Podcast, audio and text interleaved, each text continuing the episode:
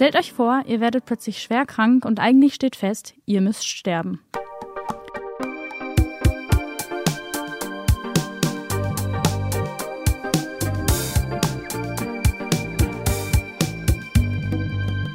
Genau das passiert dem 14-jährigen Theo. Ihm geht's eigentlich immer ganz gut, bis dann bei einer Untersuchung einfach festgestellt wird, dass er sterben wird. Aber von vorn. Ich bin Maria, Reporterin bei Salon 5 und in dieser Folge unseres Bücherpodcasts stellen wir euch das Buch Theos Reise vor. Autorin ist Katharina Clement. Ich hoffe, ich habe das jetzt richtig ausgesprochen und ich freue mich, dass ihr dabei seid. Wie der Titel schon verrät, dreht sich das Buch um Theo. Theo ist 14 Jahre alt und ein wirklicher Morgenmuffel. Bis spät in die Nacht liest er Bücher über das alte Ägypten oder über Tibet. Außerdem spielt er gerne ein Computerspiel, bei dem ein rothaariges Mädchen namens Pythia ihm Rätsel aufgibt, die er knacken muss. Seine Familie und Freunde, ja, die sind ziemlich multikulti, könnte man sagen. Er lebt in Paris, seine Freundin Fatou kommt aus dem Senegal, seine Mutter Melina ist ursprünglich aus Griechenland und der Papa Jérôme, der ist Franzose. Alles im Allen ist Theo also ein ganz normaler Teenager, doch eines Morgens wird ihm schwindelig und da ändert sich sein Leben plötzlich um 180 Grad. Er hat nämlich eine mysteriöse Krankheit und die könnte vielleicht sogar sein Leben kosten. Aber natürlich verrät ihm keiner, was genau er hat und auch der Leser, also wir, bleiben die ganze Zeit im Dunkeln und wir fragen uns eigentlich die ganze Zeit, ja, was hat er denn dann?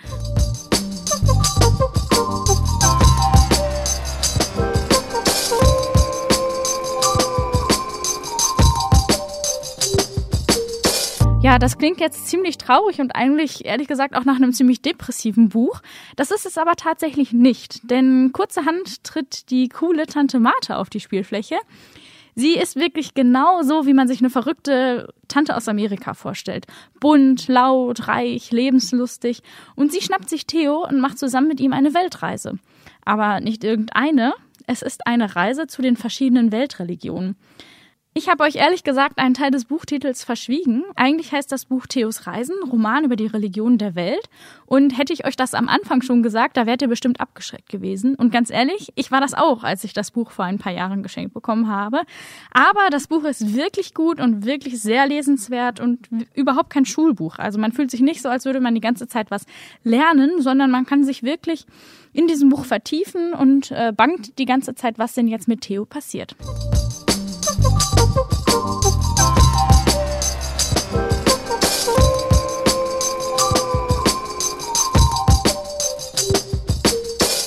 Theo und seine verrückte Tante Marthe machen sich also auf eine Reise. Sie besuchen Jerusalem, Kairo, Rom, Benares, Jakarta, Tokio, Moskau, Istanbul und Dakar, Bahia, New York und Prag. Und überall treffen die beiden Freunde von Tante Marthe. Das sind Schamanen oder Priester und jeder Freund ist auf seine eigene Art ganz interessant und erklärt einem, naja, also eigentlich Theo, aber wir lesen es ja mit, eine andere Weltreligion.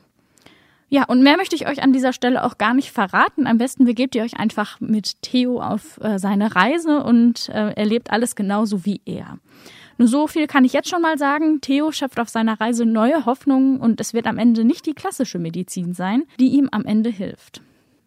Ja, das war jetzt ganz schön viel zum Inhalt, aber warum erzähle ich euch das eigentlich alles? Es ist schon ziemlich lange her, dass ich selbst Theos Reisen gelesen habe, aber mir ist es trotzdem bis heute noch stark in Erinnerung geblieben und gehört, würde ich sagen, zu meinen Lieblingsbüchern.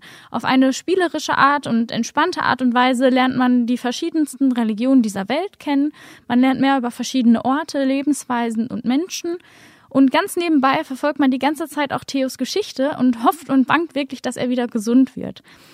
Tante Mate ist da wirklich ein Lieblingselement in diesem Buch für mich. Sie hat das Buch so bereichert. Sie ist diejenige, die das Buch wirklich am Leben hält, weil sie einfach total charismatisch ist.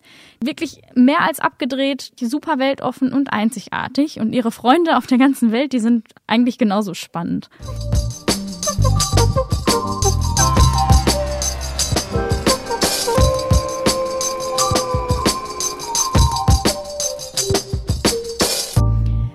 Kommen jetzt zum Schluss unseres Bücherpodcasts von Salon 5. Wir müssen noch klären, zu wem das Buch Theos Reisen überhaupt passt.